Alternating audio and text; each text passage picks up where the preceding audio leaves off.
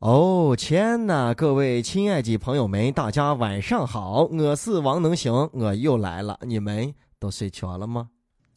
那讲啊，最近呢，兰州中川机场七十八块钱一碗的这个天价牛肉面是上了热搜了。而在兰州地区呢，一碗普通的牛肉面售价也就在十四块钱，这天价呢，瞬间是引发了大家的评论。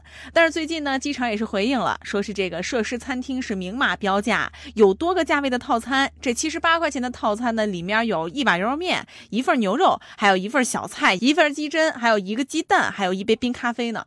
随着这个机场的回应呢，也有很多网有替机场发声啊，说这么多七十八，还是在机场明码标价，也没有强制要求，还行。这个事情啊，大家肯定都有感受。飞机场呀，火车站呀，你一旦进了那个门啊，安检一过，再想买啥吃啥喝啥，价钱一下都贵了一些些。那为啥呢？啊，因为这个火车站呀、飞机场离市区都比较远、比较偏，它的成本也很大。这员工来回的路费啊，这个物品的运输的费用啊，再加上这个呃店铺的租金也相对要高一些。再加上这飞机场呀或者火车站还要从商铺这个营业收入里边还要提一部分钱出来，所以这个成本。一下就给高了一些，所以啊，最好的解决办法就是出发之前在屋里边一下叠美叠饱，咱们再进站啊。你吃的再饱，那在里边上厕所，那厕所总是不收费的嘛。要不然就是来上一桶子康帅博红烧五肉面。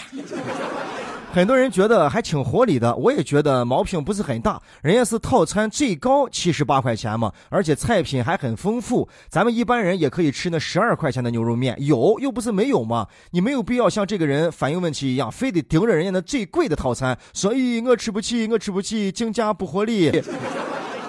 人家也不是只有这一个价钱的套餐，而且人家也没有强迫你消费这七十八块钱的套餐嘛，是吧？就像你那个跟汽车一样啊，你非得盯着人家那布加迪威龙说，咦，太过分了，一辆车卖三四千万，太贵了，不都是四爱轱辘也切壳子吗？咋能卖问贵的？对着了吗？人家有五万块钱的奥拓了吗？你今年布加迪是做啥呀？不过一说到牛肉面呢，我第一反应想到的还是另外一个事情，就是牛肉面里边那个经常薄日参议的牛肉，哎，那个婆的很，婆的很，那个婆片片。我还经历过一个真事，讲给大家听。有一回我在渭南啊吃米线了，我要了一碗牛肉米线，然后当时是我一个人，我吃的时候呢，听见这个后厨里边啊，这个老板就跟这个厨子在说，说子，把你们刀工发挥出来，把牛肉能切多薄，你切多薄。啊！我当时就很震惊，我就把我碗里边的牛肉片片拿筷子叨起来，我一看，哎呀，确实牛肉都偷光了。我看了这个新闻的视频啊，我看那个样子，牛肉面确实还挺好吃的。对于在飞机场或者火车站里边来说，可以说很良心了。因为因为我想问一下大家，你有没有吃过这个高铁六十块钱一份的排骨饭？吃过之后你会觉得啊，这个七十八的兰州牛肉面套餐确实是良心之作，性价比之最。前两天看新闻呢，还说上海迪士尼的气球都卖八十块钱一个。你想，这一个套餐才七十八，吃的饱饱的，热乎乎的。咱们一想啊，觉得还是吃饭很重要。对了，尤其对于咱们经常在外边啊吃差的或者流动性工作很强的人，老坐飞机啊、坐火车啊，如果条件允许，咱每一顿饭吃的呀，咱都把它当饭的吃。啥意思？就是吃饭不要胡高干，长久下去话，把你的胃啊都吃坏了啊。当然你们条件允许，我就不行。哎，我要是到这个店的话，我就说来，服务员，请给我来一份普牛。哎，什么是普牛？普通牛肉面一碗啊，不要牛肉。不过你想一下，机场这个地方，还偶尔你可以炫个富啊，装一下还是行的。说伙计们，今晚上我请你吃饭，到哪吃？咱到机场去吃，对吧？有钱。来，服务员，先给我上个三碗套牛。那行还记不记得那句话？人到中年不得已，保温杯里泡枸杞。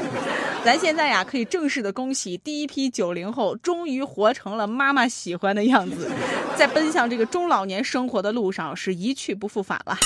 有没有这样一个感觉？很小的时候呢，咱们总是特别的依赖爸爸和妈妈，觉得他们是特别能的人，什么都知道，好多知识啊什么的都是他们讲给我们听的，我们也愿意听。随着长大之后呢，啊，到了高中差不多左右啊，那个时候是人最狂的时候，觉得自己啊上知天文下知地理，甚至把人生都参透了，而且还觉得呀爸爸妈妈都不一定有你懂得多。那随着年龄再增长呢，你就发现了，哎呦，其实啊，当时太狂了，不是这个世界上所有的事儿你都知道的。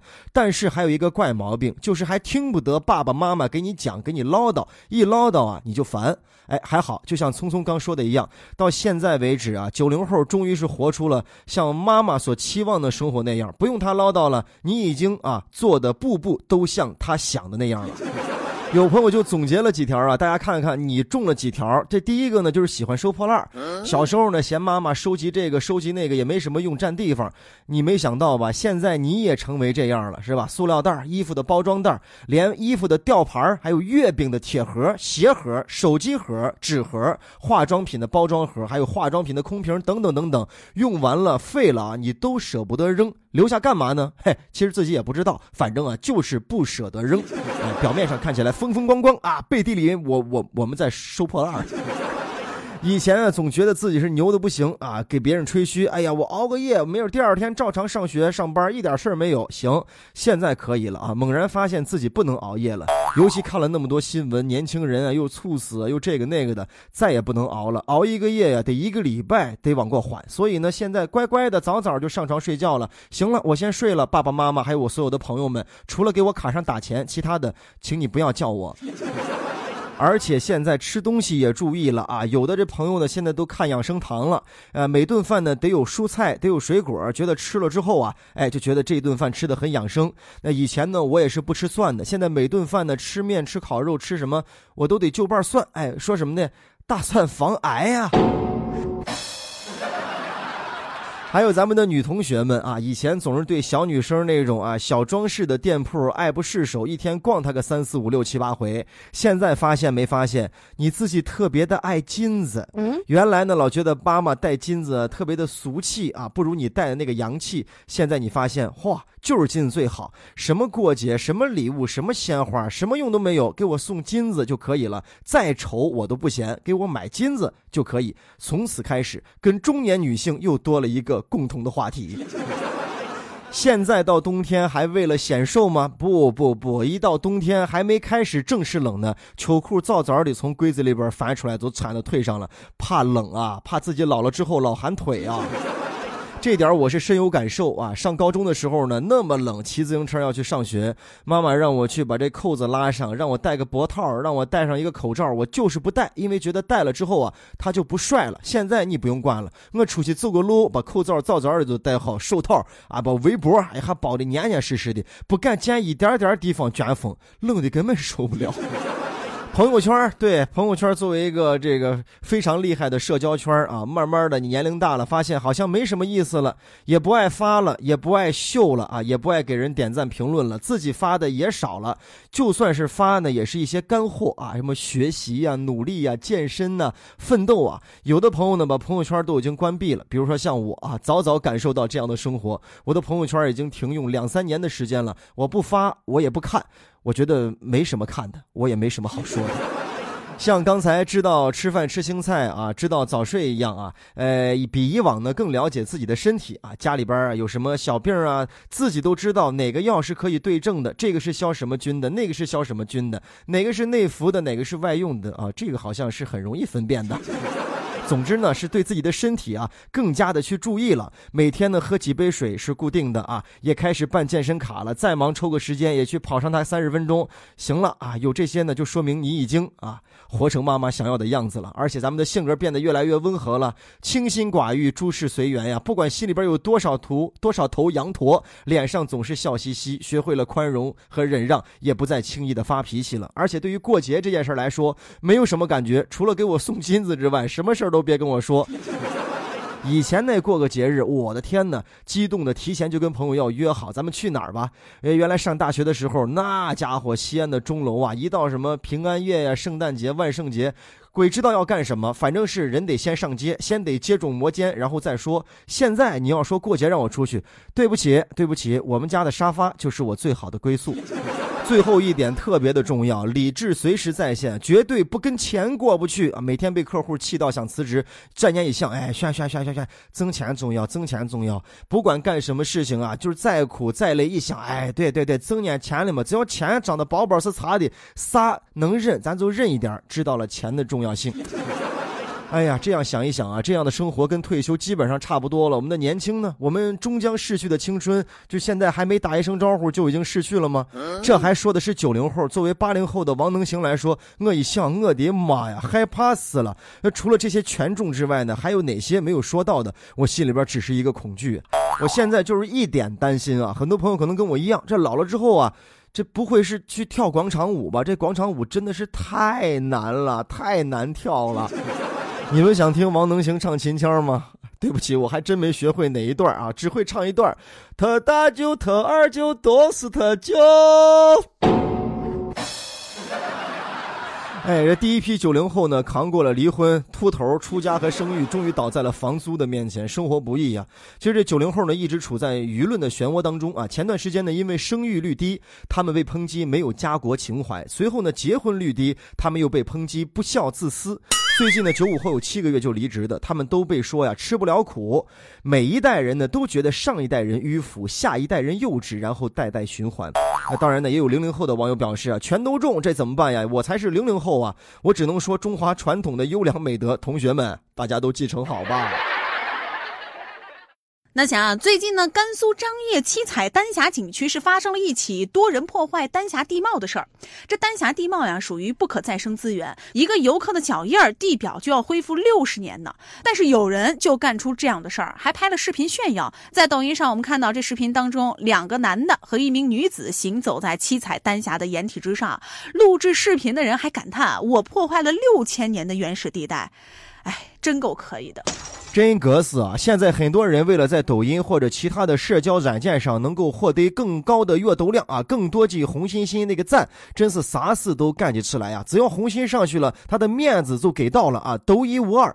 不要以为我在开玩笑，真的啥都不为，就为那个减量的小红心。你说人这个虚荣心跟面子是不是真的特别的重要啊？以前咱们说那个宝马纹身大哥啊，也是为了面子嘛，虚荣心嘛，车上坐了那么多小兄弟，小兄弟面前我得扎一把屎，对不对？没想到呢，去恐吓去了，人家对方根本就不招式，这下面子哈不来了，还回车可拿了一个刀，没想到拿来刀之后，对方呢还是不招式，连跑都不跑，这下面子往那儿搁呀，屎已经砸到半中腰了，怎么办？一切。都没有按照剧本发展呀，最后果然意想不到，自己死于自己的刀下。除了他有暴力倾向之外，以前无恶不作之外啊，在当时那个情景下，这这要面子啊，要虚荣心，绝对也是一方面的原因。这用咱陕西话来说，就是把屎砸反了。哎，咱说回来啊，这个破坏丹霞地貌的小伙子，怎么能让别人觉得他很牛叉呢？哎，这干别人不敢干的事情嘛。其实他脱一个精神在江湖站，也能达到一样的效果，吸引眼球。哎，但对于他来说呢，可能破坏六千年的原始地貌这个事显得更扎实，而且更高大上。你看他那个长的那个长什么样子。好多人都说，强烈建议把他给拘捕了，关的时间也不要太长。咱们这个计表呢，可能塌一脚需要六十年才能恢复鸡毛嘛，是吧？咱就按一比一的比例来，啥时候鸡毛恢复了，啥时候把这娃给他放出来。咱也别说什么在太岁啥上动头了，就这头你连动你也不能动。别说小伙子，你活了几十年，你这个生命的价值还真的不如人这一把头。你要是这吧，等你哪一年你要没了的时候，你不是爱塌沙子、爱挖坑吗？给自己挖一个坑，把自己再一埋，对吧？你不是爱弄沙子吗？爱沙吗？大家一定要注意到，这个人是恶意为之，明知在这故弄啊，让人觉得他去丹霞地貌去耍，根本就不是为了去旅游，而就是为了拍这一条视频，一切都以视频为核心，获得大家的这个赞。不过这个抖音啊被爆出来之后呢，才知道下架，应该啊在刚一发之后呢有审核，就赶紧把它就下下去，要不然呢人一看，哎还能消放，下次再去再塌该怎么办？无论是从这个抖音的前端监管，还是咱们的景区的管理，我觉得都应该再强一点，再强一点，而且处罚的再严一点。这小伙子呢，到公安局去投案自首去了，而且发表了一个非常诚恳的道歉。在我看来呢，要惩罚就要让他入心。咱们现在各大城市啊，在交通法规啊这个方面做的就挺好的嘛。你违反了交通法规，你站在旁边，哎，帮着交警同志协调指挥上一个小时的这个交通啊，你就知道其中有多么的难啊，你又知道其中违反交通规则有多么的危险。是这这娃承认之后呢，不能简单的把他放回去，把他就留在这个张掖景区还没有被开发的地方，搭上。一个棚棚子，让让他在外弄上个两三年，就把这片景区子看好，谁都不允许进啊！协助管理景区，这一下心里边就明白了，说不定还会爱上这一片热土，也算是将功补过。能行哥在陕西渭南向你问好，祝你好梦，晚安，快点睡觉。